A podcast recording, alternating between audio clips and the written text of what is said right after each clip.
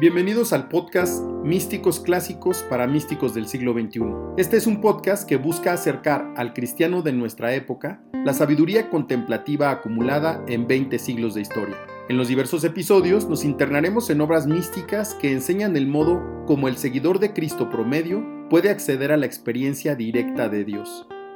Aquí comentaremos textos de santas, monjes, fundadoras, cristianos anónimos, hombres y mujeres que buscaron a Dios y recorrieron el camino ascético y místico. Bienvenidos todos y todas. Comenzamos. En este episodio vamos a hablar de un libro bellísimo. Es el libro del amigo y del amante. Es un libro místico poco conocido de un autor también poco conocido que se llama Ramón Lull o Raimundo Lulio. Este hombre es una de las figuras históricas que resultan más fascinantes e irrepetibles de toda la Edad Media. Fue un filósofo, sabio, místico, poeta, teólogo y misionero de Palma de Mallorca, en España. No llegó a ser fraile, pero sí fue eremita, predicador e incluso eh, la Iglesia Católica lo declaró beato por culto inmemorial.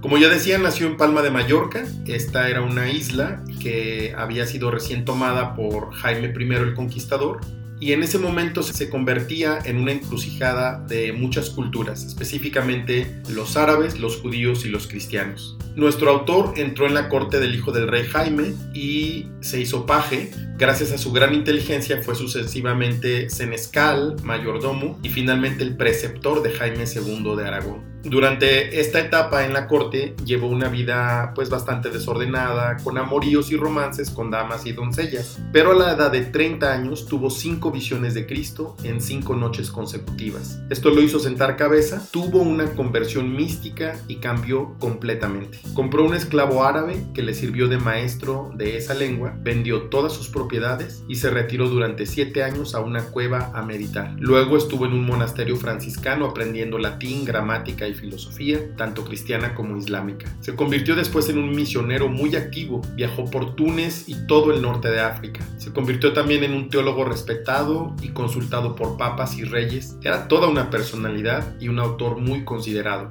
Escribió mucho en árabe, en latín y en catalán. A él se le debe la creación del catalán literario y se dice que él ideó la rosa de los vientos y el nocturlabio, un pequeño ingenio para calcular la hora por la noche en función de la posición de una estrella cualquiera. El libro del amigo y del amado, la obra que vamos a abordar en este episodio, es un libro que forma parte de una novela más larga. Esta novela, pues se puede pensar de ella que es una novela un poco ingenua, un poco mística y también autobiográfica. Es el libro más grande, un libro mayor, es el libro de Basta y Blanquerna, así se llama, conocido más abreviadamente como Blanquerna que es el nombre del protagonista de esta novela más larga, y el libro del amigo y del amado es uno de los varios tratados que van incluidos dentro de Blanquerna y que se supone además que es obra del mismo Blanquerna. Este libro, el libro de Ebasta y Blanquerna, se escribió en Montpellier entre 1283 y 1285. Narra la historia de un hombre que Sucesivamente será abad, ermitaño y papa, pero que dejará el papado para retornar a la vida sencilla. El libro del amigo y del amado, que es un tratado escrito por este protagonista, Blanquerna, cuando ya ha dejado el papado, forma parte del quinto libro de Blanquerna, titulado De vida ermitaña. Evidentemente, el amado es Cristo y el amigo es cualquier alma cristiana deseosa de llegar, sin evitar el dolor, a esa unión mística que parece la perfección de toda vida cristiana. El libro tiene 366 apartados, algunos de los cuales parecen versículos bíblicos. Están escritos en un lenguaje que tiende a la piedad o a la mística. También suenan un poco orientales o orientalizados. Pero hay que aclarar que detrás del libro del amigo y del amado está el Cantar de los Cantares, este libro del Antiguo Testamento tan querido por San Juan de la Cruz. Pero también están muchos poetas coetáneos de Lul. Por ejemplo, se cree que hay algunos algunas cosas que él toma de Jacopone da Todi o un trovador provenzal medio famoso de la época, Cerveri de Girona. Pero también hay quien ha hablado de que se pueden encontrar rasgos de la mística sufí, porque es muy probable que Lul leyó algunos tratados sufíes en árabe. Pero sobre todo parece ser que la influencia más grande del mundo árabe le viene de los escritos de Ibn Arabi de Murcia. Bueno, este libro es un libro difícil de entender, así como obra. Es un canto místico lleno de amor que describe la relación espiritual, como ya decíamos, entre Dios, que es el amado, y el amigo, que es el místico. Está lleno de amor, de locura. Es un libro breve porque no tiene más de ochenta y tantas páginas. Está lleno de fuerza poética, sentimientos deslumbrantes y un enorme caudal de amor místico. Leerlo es toda una experiencia. Es un libro extraño pero bello. Describe muy bien la locura de los místicos que consiguen enamorarse de Dios.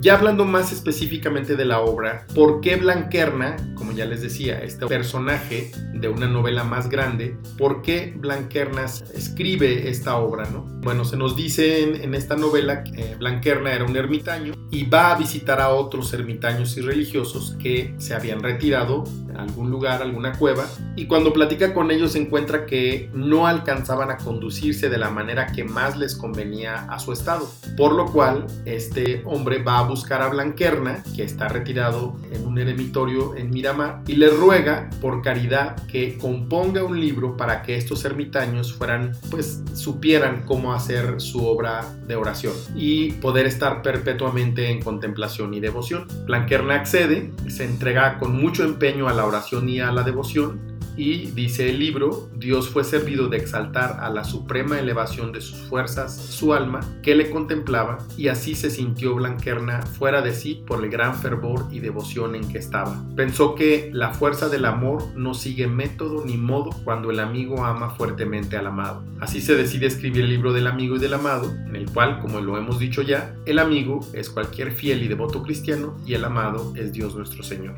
No hay un orden preciso en los escritos del libro del amigo y el amado. No hay un orden específico. Diríamos que es un método libre con el cual se proponen pensamientos y consideraciones breves a la manera de los sufíes árabes, que suelen decir parábolas de amor y breves sentencias que influyen a la persona que los escucha con gran devoción y necesitan de exposición. Y por la exposición, el entendimiento sube a lo más alto de su contemplación y en esta elevación asciende la voluntad y multiplica más la devoción. ¿De dónde sacó Lul estos pensamientos? Todo nos hace pensar que provienen de su oración personal. Obviamente Lul los atribuye a Blanquerna y él dice en, en una parte de este libro, dice, poníase en oración y consideraba la manera según la cual contemplaba en Dios y sus virtudes y saliendo de este ejercicio escribía lo que había contemplado. Y esto era todos los días y cambiaba en la oración nuevas razones a fin de que de diversas maneras y con diferentes materias se compusiera el libro del amigo y del amado. Y estas maneras eran breves para que el alma en poco tiempo pudiese discurrir en muchas. Y con la bendición de Dios, Blanquerna comienza el libro, el cual dividió en tantos versos cuantos días tiene el año, y cada verso basta para contemplar a Dios todo un día. Bueno, vamos ahora a pasar algunos extractos, algunos pequeños pedacitos de estos 366 que tiene en el libro. Dice uno, Di, loco, ¿tienes dinero? Respondió, tengo amado. ¿Tienes villas, castillos, ciudades, condados o ducados? Respondió, tengo amores, pensamientos, llantos, deseos, trabajos y fatigas, que son mejores que imperios y monarquías. Otro, amor es mar alborotado de olas y de vientos, en el que no hay puertos ni costa. Perece el amigo en el mar, y en su perecer perecen sus torturas y nacen sus perfecciones. Otro. Cantaba el amigo cánticos de su amado, diciendo que era tanta la voluntad que le tenía, que todo cuanto por la voluntad de su amado aborrecía, le daba mayor placer y gloria que todas las cosas que amaba sin el amor de su amado. Otro.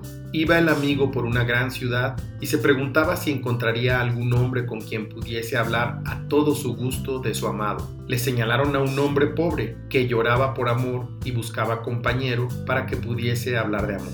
Otro Pensativo estaba y entretenido consigo mismo el amigo, discurriendo sobre cómo sus trabajos y penas podían tener principios en la grandeza de su amado, que tiene en sí tanta gloria, y se acordó del sol, que aunque esté tan alto, se difunde entero aquí abajo a los ojos débiles. Otro. Los pensamientos del amado estaban entre el olvido de sus tormentos y el recuerdo de sus placeres, porque los placeres que logra del amor le hacen olvidar la fatiga de los trabajos y los tormentos que amor padece le hacen recordar la felicidad que logra por amor.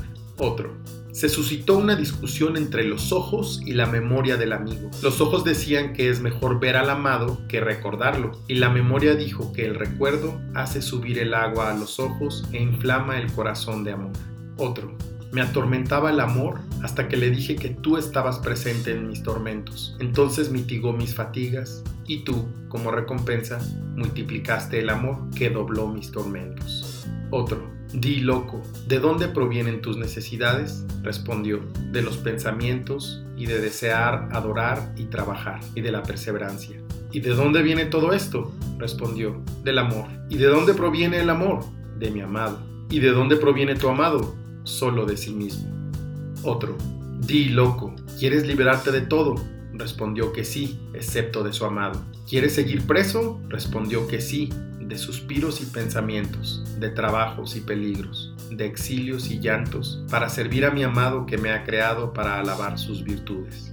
Otro, la teología y la filosofía, la medicina y el derecho encontraron al amigo, que les pidió noticias de su amado. La teología lloraba, la filosofía dudaba, y la medicina y el derecho se alegraban, y se discute qué significan estas cuatro reacciones para el amigo que va en busca de su amado.